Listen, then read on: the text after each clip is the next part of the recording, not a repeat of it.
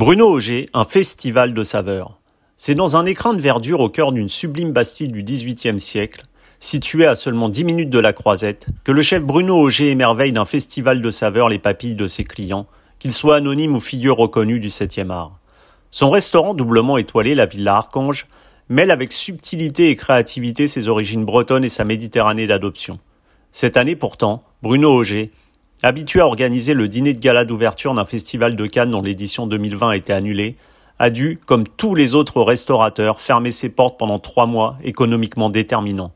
C'est donc heureux mais prudent que le chef, formé à l'école de Georges Blanc, reprend sa toque et son tablier, en espérant que les amoureux de son petit coin de paradis soient au rendez-vous. Une interview signée Agent d'entretien. Chef Bruno Auger, bonjour. Donc, euh, tout d'abord, comment avez-vous vécu ce, coup de massue un peu particulier et inattendu qu'a été l'arrêt brutal de, la, toute la restauration et de la fermeture de, votre établissement il y, a, trois mois maintenant? Bah, C'est-à-dire qu'on on pressentait déjà qu'il allait se passer quelque chose euh, extrêmement important euh, pour la France, hein, compte tenu de, de tout ce qu'on avait comme information générale. Et après, bah, c'est un petit peu un coup de massue, si vous voulez, parce qu'on était, les restaurants étaient pleins, on avait acheté toute la marchandise, et puis on se retrouvait euh, à 20 h on nous dit qu'à minuit il faut fermer. Donc euh, voilà, bien évidemment, on respecte la réglementation de l'État, hein, parce qu'on a, on a, on a, c'est la règle. Mais en même temps, c'était une surprise euh, assez, assez impressionnante. voilà, donc, donc on a dû dire à nos clients à minuit il faut partir. voilà, donc nous on a fermé tous les restaurants. On est revenu, on est revenu le lendemain, dimanche et lundi, voilà, faire du nettoyage, voilà, pour avoir une fermeture à peu près correcte. Et, comme euh, vous êtes, euh, enfin, vous avez plusieurs restaurants dans la, dans la Bastide, dont un restaurant doublement étoilé, je suppose que vous aviez pas beaucoup de produits euh, dits périssables et de, de denrées alimentaires. Comment ça s'est passé par rapport à ça? Je vais vous dire ce qu'on a fait tout simplement. On a fait des paniers et on a distribué la marchandise et les produits à tout le personnel le dimanche matin.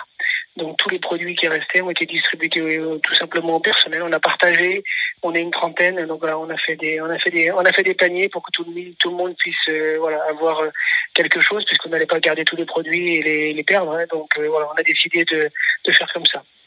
Et euh, euh, comment euh, vous pensez là aujourd'hui, donc la réouverture est, toute prochaine, comment ça va se passer concrètement entre ces mesures annoncées de, distanciation, etc., et, la remise en place de, la restauration dans, vos différents établissements?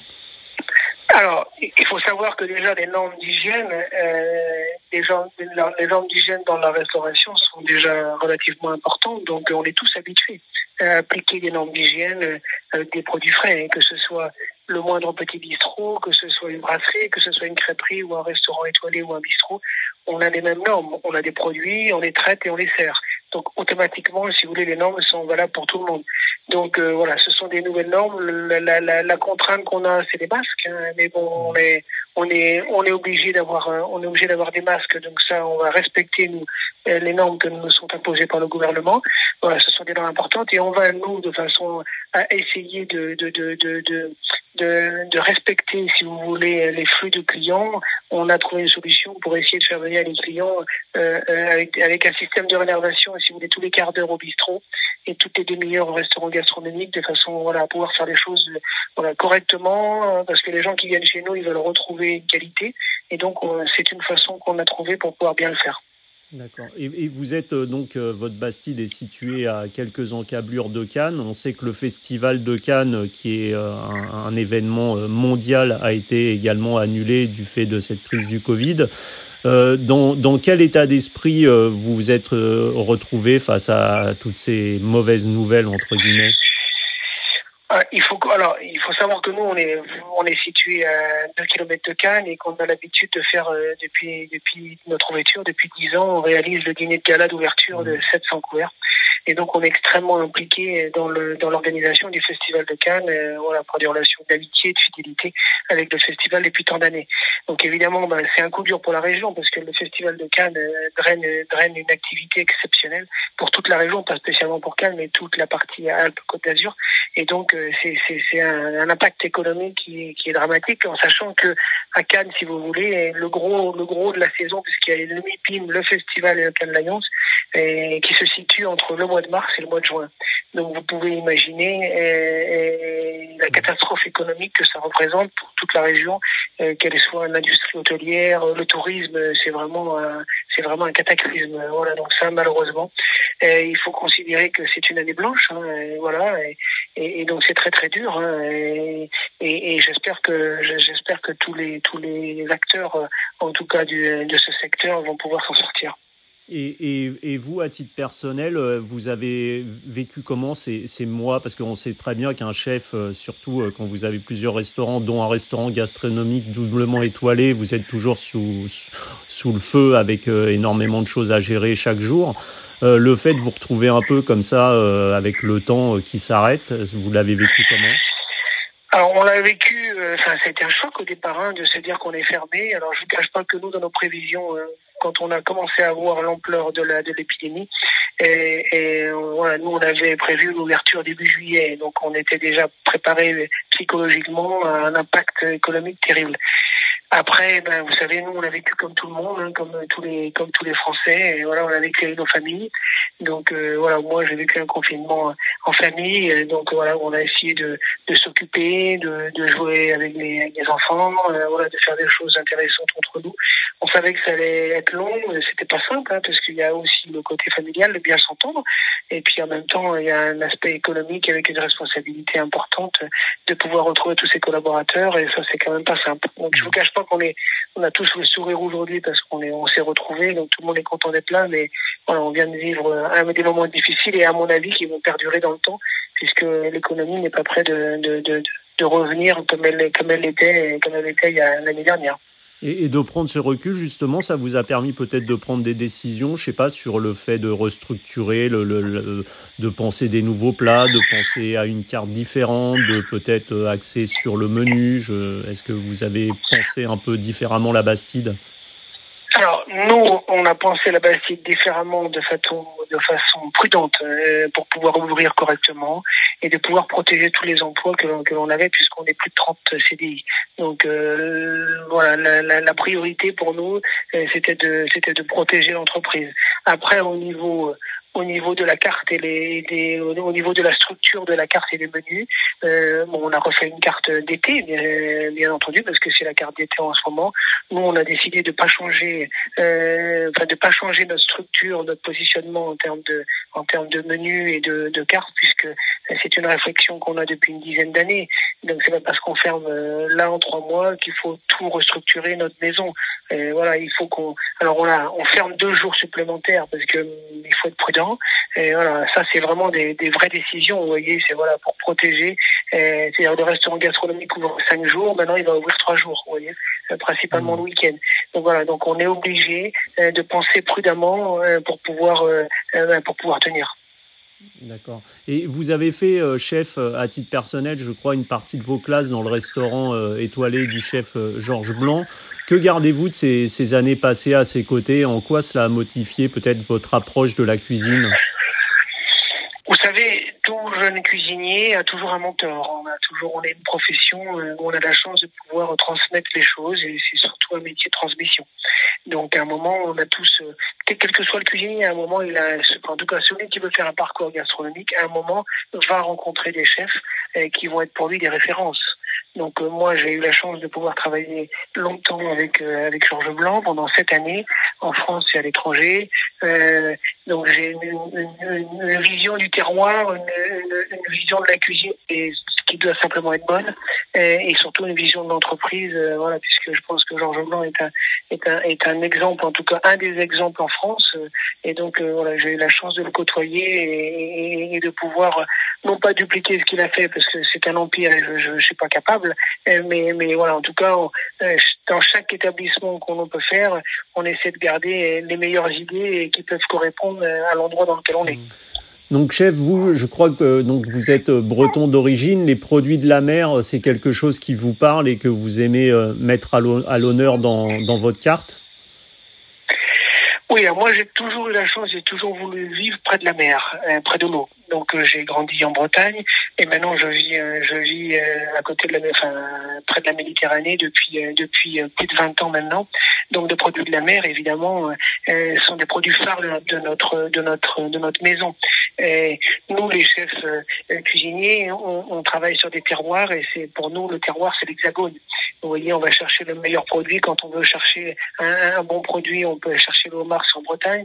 Quand on veut chercher un dentier, on va le, on va le, on va, va aller le chercher en Méditerranée. Donc voilà, on a toujours, toujours, et ça c'est la force de la, de la grande cuisine française, on a toujours utilisé tous les produits français. Et voilà, en tout cas, et je pense qu'à l'heure actuelle, compte tenu de ce qui se passe d'un point de vue économique, on est vraiment un exemple. Et voilà, on a toujours utilisé les produits français. Et euh, Que ce soit les vins ou que ce soit les produits alimentaires. Et dans, dans, votre restaurant euh, gastronomique doublement étoilé, donc vous avez, euh, je crois, moins de 30 couverts. C'était un, choix euh, volontaire d'opter pour un restaurant comme ça, intimiste, où le client se sente un peu comme chez lui? Oui, c'est ça. Alors nous, nous c'est une vieille bastide du XVIIIe siècle hein, qui, qui, qui, qui, est, qui est près d'un endroit classé. Donc, si vous voulez, c'est tout petit. On a, on a un établissement qui est tout petit avec 26 fauteuils. L'idée, c'était de pas faire un restaurant. L'idée, c'était de faire une, un, dans l'esprit d'une maison d'hôte mmh. où le client, lorsqu'il vient dans notre établissement, il se sent chez lui. Donc, c'était ça l'idée qu'on, c'était l'idée réellement qu'on voulait donner de, cet esprit. En plus, on est, comme vous l'avez dit, on est doublement étoilé, mais on est aussi relais château. Et donc, voilà, l'esprit, c'est d'accueillir les gens, de, les recevoir pour qu'ils passent un moment exceptionnel. Et euh, vous avez également développé, vous, vous, l'évoquiez, une partie, euh, une table d'hôte, je crois, euh, où quelques convives peuvent dîner au plus près de vos fourneaux. La proximité avec celles et ceux qui viennent chez vous, c'est quelque chose d'essentiel? Oui, alors on a une table d'hôte de six couverts. Alors cette table d'hôte, elle est chargée d'histoire parce que cette table est une table en bois euh, qui était la table de la salle à manger dans la maison d'origine puisque c'est une maison qui a été abandonnée 40 ans. Quand on est rentré dans la, dans la Bastide, on a retrouvé cette, euh, cette jolie table et donc on l'a restaurée euh, et on en a fait une table d'hôte. Donc elle est chargée d'histoire parce que c'est là où on mange nous à l'heure de midi. C'est là où les clients mangent et c'est là où on fait tous nos essais, tous nos essais de création. Donc euh, voilà, elle est vraiment une belle table en bois, elle est, elle est vraiment superbe, euh, voilà, et puis, puis, elle est vraiment chargée d'histoire parce que des tas de personnes ont mangé sur cette table. Des gens très connus, moins connus, euh, voilà, et des épicuriens en règle générale. Voilà, donc c'est vraiment une table, c'est vraiment une table géniale. Et les gens très connus du festival de Cal, elles, je suppose, venir manger comme ça au plus près de la cuisine pour vous voir au fourneau? Oui, alors on est, on est, on est, on est une, on a une maison toute petite maison, donc je pense que les gens même pendant le festival local ont besoin d'intimité et voilà, donc ils veulent venir. Euh, voilà, il nous est arrivé de, de, de, de recevoir euh, Monsieur Stallone avec son épouse et sa fille et il voulait avoir euh, un endroit intimiste pour pouvoir manger en famille un soir. Euh, voilà, donc voilà, on est, on est exactement le type de restaurant pour pouvoir recevoir les gens un petit peu loin de la foule, un mmh. petit peu loin de, de tout, ce, tout, ce, tout, tout ce, ce monde qui est à Cannes magnifique, mais il y a toujours des gens qui à un moment ont envie d'être, euh, de, de se retrouver dans un endroit un peu plus intime. Et en 2011, seulement dix mois, je crois, après l'inauguration donc de la Villa Archange, votre restaurant gastronomique, vous obtenez euh, deux étoiles. Le Michelin, malgré les, malgré les polémiques qu'il y a pu avoir ces dernières années, ça reste la référence incontestée pour un chef? Vous savez, et je vais vous dire, ceux veulent pas y être ont le droit de pas y être. Je pense que c'est une Bible. Je pense que depuis, depuis plus de 100 ans, euh, le, Michelin exerce une profession de passion. Je crois qu'ils sont pas là pour nous sanctionner, ils sont là pour nous mettre en avant. Ils sont là pour faire en sorte de référencer des tables qui sont des références pour faire plaisir à leurs lecteurs. Donc je, je, pense que depuis une dizaine d'années, on n'a jamais aussi bien mangé en France, que ce les petits bistrots aussi, hein, parce qu'il y a, une sensibilisation, il y a une sensibilisation générale y a du bon produit, du produit simple et de, de la belle exécution de cuisson et d'assaisonnement. Donc euh, le Michelin a œuvré évidemment pour les restaurants gastronomiques. Il y a des restaurants gastronomiques, on peut très bien manger dans des restaurants qui sont pas étoilés Michelin aussi. Hein, attention, hein, c'est pas l'unique référence, mais on se rend compte que tous les petits bistrots, il y, a, y a vraiment un engouement en France pour les petits bistrots et ça c'est comme génial parce que c'est la culture même de la France. C'est tous ces petits bistrots. Donc c'est vraiment vraiment cette culture. Alors en plus, Michelin depuis quelques années les distingue d'un bib gourmand. Euh, voilà, c'est tout simplement des produits qui sont cuisinés et qui sont qui sont frais à, un prix abordable. Donc je pense que c'est plutôt une belle référence. Et justement, on, évoquait, chef, tout à l'heure, la diversité de, de, la France et de des produits d'exception qui sont disponibles sur notre territoire. L'utilisation de produits euh, du terroir qui sont des produits d'exception, un respect de la saisonnalité, penser en, une pensée environnementale jusque dans l'assiette. Euh, tout ça, c'est ce qu'un un grand chef doit avoir comme approche aujourd'hui, comme approche culinaire, j'entends. La France, c'est un produit qui, a une culture euh, une culture incroyable euh, pour sa gastronomie. On a la chance d'avoir une saisonnalité, on a la chance d'avoir peut-être des meilleurs produits du monde. Euh, mais il est clair que les gens, quand ils vont au marché, ils ont les produits du marché de la saison. Euh, difficile pour nous d'être décalés et de pas de pas utiliser les produits de saison. Donc en même temps, en même temps, les produits de saison, il faut les prendre dans, la, dans leur meilleure maturité. Quand vous utilisez une cerise, ou quand vous utilisez par exemple une, pêche blanche, ou quand vous utilisez, euh, je veux dire, une tomate, euh, il est évident qu'il faut il faut l'utiliser lorsqu'elle est la meilleure. donc donc voilà. Et puis le terroir est le terroir est le terroir est absolument magique. Alors si vous voulez une bonne volaille, évidemment, euh, vous avez la Bresse qui est une région magique. Mais si vous voulez un bon homard, il est en Bretagne. Euh, voilà, des petites sardines, c'est ici. Les calamars, c'est la Sud. Euh, vous voyez, les, les oignons, c'est les Cévennes. Vous voyez, donc il y a plein de régions. je crois que le, le, le, le, terroir, il est hexagonal. Il faut mmh. utiliser les produits du terroir. Vous voyez, moi, j'ai aucun vin étranger sur ma carte. J'ai que des vins français. Euh, voilà, et tous mes produits, et depuis dix ans, ce sont des produits que du terroir français. Alors, difficile évidemment d'utiliser que des produits à un environnement de 50 km, parce que sinon, il faut respecter les choses. Si on a cette politique de dire j'utilise que des produits à 50 km, dans ce cas-là, eh ben, on vend plus de champagne et on vend plus de vin de Bordeaux, et puis, vous voyez ce que je veux dire. Hmm. Donc, euh, moi, je pense qu'il faut vraiment défendre les produits d'Hexagone.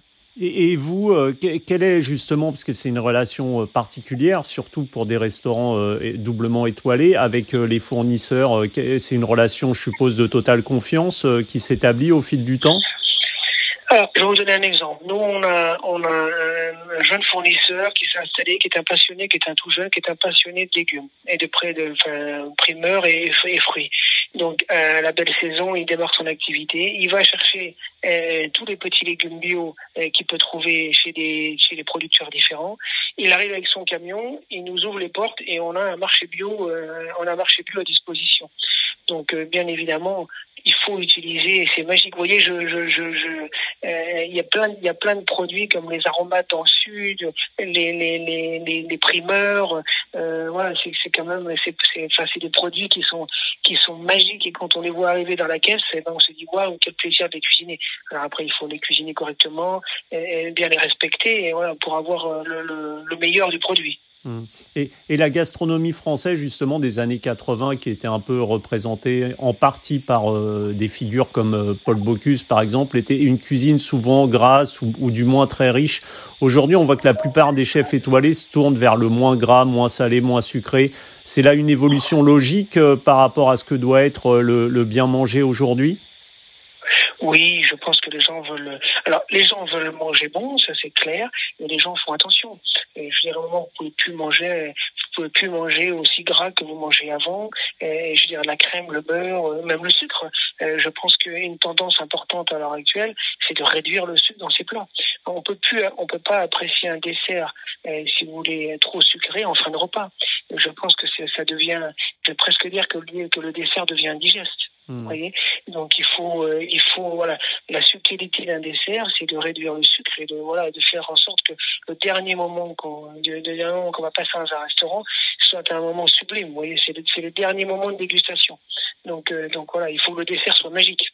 Et, et, et, pour vous, chef, comment naît euh, en général une, une nouvelle recette euh, Comment ça vous vient? C'est à la base, c'est un produit qui vous plaît C'est un mélange de saveurs C'est une texture euh, C'est Ça peut venir de quoi? Oui, mais c'est exactement ça. À un moment, vous avez un produit, vous avez une saison quand, quand vous travaillez, par exemple, sur sur sur un, je sais pas moi, sur un artichaut. Et voilà, comment vous allez sublimer l'artichaut? En, en, respectant sa cuisson, en respectant son goût, euh, en apportant du croquant. Euh, voilà, donc il faut, c'est-à-dire que tout doit fonctionner dans la bouche. Vous voyez, il faut avoir cette surprise. il faut avoir, c'est-à-dire que chaque mets doit être finalement une étincelle. Vous voyez, quand on le mange, voilà, quand on vient manger un, un, plat dans un restaurant gastronomique, il faut que ce soit voilà une surprise. Ouais, quand on quand on va mmh. déguster, il faut déjà que ce soit joli parce que c'est quand même mieux, bien évidemment, mais c'est pas la priorité. Et voilà, la priorité c'est le goût. Et voilà, le goût et le, le, le jeu et le et, et, surtout le jeu des textures et des, et des, et des assaisonnements. Donc ça, c'est notre travail. Est-ce que nous, on est, on est évidemment exigeant parce qu'on doit, on doit être exigeant parce que c'est, c'est notre métier euh, d'être exigeant parce qu'on veut, on veut tellement faire plaisir. Donc on est dans un métier de création. La création, c'est difficile. Des fois, on, ben, des fois, on est en manque de création parce que c'est, on passe un, un, moment un peu plus difficile. C'est pas toujours évident. Mais, mais quand on est dans, dans la phase de création, ben, c'est des moments magiques, vous voyez, parce que c'est des moments, mmh. c'est des moments où, voilà, où c'est, c'est une dégustation, c'est, c'est, c'est, c'est de la surprise, vous voyez. Et c'est ça qui est chouette dans la cuisine. Et euh, on, on, voit bien qu'il y a 20 ou 30 ans, on disait souvent, euh, alors il y avait le cliché, euh, si tu travailles pas bien à l'école, tu finiras cuisinier. Aujourd'hui, on voit avec des émissions, par exemple comme Top Chef, que les chefs étoilés sont sous les feux des projecteurs et sont devenus des référents pour une partie de la jeune génération. Comment vous vivez, vous, à titre personnel, ce changement d'image du, du grand chef? Sincèrement, je vais vous dire, le, le, chef qui a ouvert les cuisines et qui a ouvert les cuisines, c'est pas Bocuse, mmh. c'est lui qui a qui a ouvert les cuisines au monde entier, euh, vers le monde entier. C'est lui qui a ouvert euh, euh les cuisines euh, à des jeunes passionnés. On se rend compte que des fois, il y a des gens qui se dirigent vers une profession et puis ils se rendent compte que ça leur plaît pas, et ils reviennent, ils essaient de revenir à la cuisine. Je pense que ce sont des vrais métiers de passionnés. Alors les émissions de télévision, elles existent, c'est bien, attention, hein, mais ça ne veut pas dire que tous les candidats vont être des grands chefs. Mmh bien loin de là. Euh, il y en a certainement qui vont sortir de l'eau, mais c'est comme dans toutes les cuisines. Dans les cuisines, vous pouvez avoir 25 cuisiniers, et sur les 25 cuisiniers, il y en a peut-être qu'un seul qui va devenir euh, euh, qui va devenir un grand cuisinier, vous voyez, parce qu'il a il a quelque chose de différent. Alors évidemment, ces émissions de, télévision ne peuvent faire que du bien à, notre profession. C'est une certitude, voilà, parce que ça, ça valorise notre métier, bien évidemment. C'est c'est que du plus plus, voilà. Mmh. Mais c'est ce que vous disiez tout à l'heure, en fait, un, grand chef comme, euh, comme, comme vous l'êtes, c'est un mentor au départ et ensuite c'est cultiver sa propre différence pour trouver en fait son, son propre style culinaire, je suppose. Je pense que les bases et l'expérience font la réussite d'une profession, euh, quelle qu'elle soit. Euh, vous prenez un dessinateur, s'il si, si, ne dessine pas quotidiennement et s'il s'acharne pas, si voilà, il, il, n'aura jamais le coup de patte qu'il faut. Vous voyez ce que je veux dire hmm. Et un cuisinier, c'est déjà connaître les bases, euh, les références, et puis après, ben, apporter sa signature, sa personnalité. Et la chance qu'on a, c'est les régions, mais en même temps, quand vous allez manger dans un restaurant euh, deux étoiles ou trois étoiles ou une étoile ou pas du tout, euh, parce que le cuisinier apporte sa sensibilité personnelle. Et donc, je crois que c'est ce que veulent rechercher les gens. Vous avez, vous mettez sur un panel de 10 tables, 10 tables étoilées, vous n'avez jamais la bonne cuisine. Euh, pour autant, euh, c'est une cuisine excellente, c'est une cuisine de qualité, exécutée correctement avec des produits de qualité. Mais euh, on va pas chercher, on va pas chercher la même chose. Heureusement. voilà, je pense que voilà, quand vous allez manger en Alsace, vous attendez pas dans la cuisine du Sud. Non, bien sûr. Donc c'est la particularité de la France, c'est la richesse de la France. C'est pour ça que c'est certainement la meilleure cuisine du monde. Et, et vous, si vous deviez mettre quelques mots sur votre cuisine, vous la définiriez comment? Bah, nous, on fait une cuisine la plus naturelle possible. On fait une cuisine euh, de produits de la mer, hein, principalement. Alors, on a un agneau en ce moment, euh, des répits, vous voyez, près de Sisteron, parce que c'est la région. Les gens veulent aussi manger de l'agneau quand ils viennent ici, mais c'est notre seule viande, vous voyez. Mmh. Et, après, nous, c'est les produits de la mer, euh, assaisonnés avec des aromates, parce que c'est, les aromates, c'est la Provence. voilà, bon, une cuisine, une cuisine créative, créative moderne. Et dernière question, chef, si je vous invite à dîner, je vous prépare quoi pour vous faire plaisir? Euh, Soit une belle côte de bœuf, euh, soit un beau plateau de fruits de mer. D'accord. Bon, bah, c'est noté. Dès que je vous invite, euh, je, mets, ça à ma liste. Euh, chef Bruno Auger, merci beaucoup. Et puis, euh, je vous en prie, avec grand plaisir. Et puis, on vous souhaite plein de courage pour cette réouverture. Euh, merci, c'est très gentil. Et puis, plein de courage surtout à tous les restaurateurs et merci à tous les clients. Merci, chef. Au revoir. Je vous en prie, au revoir.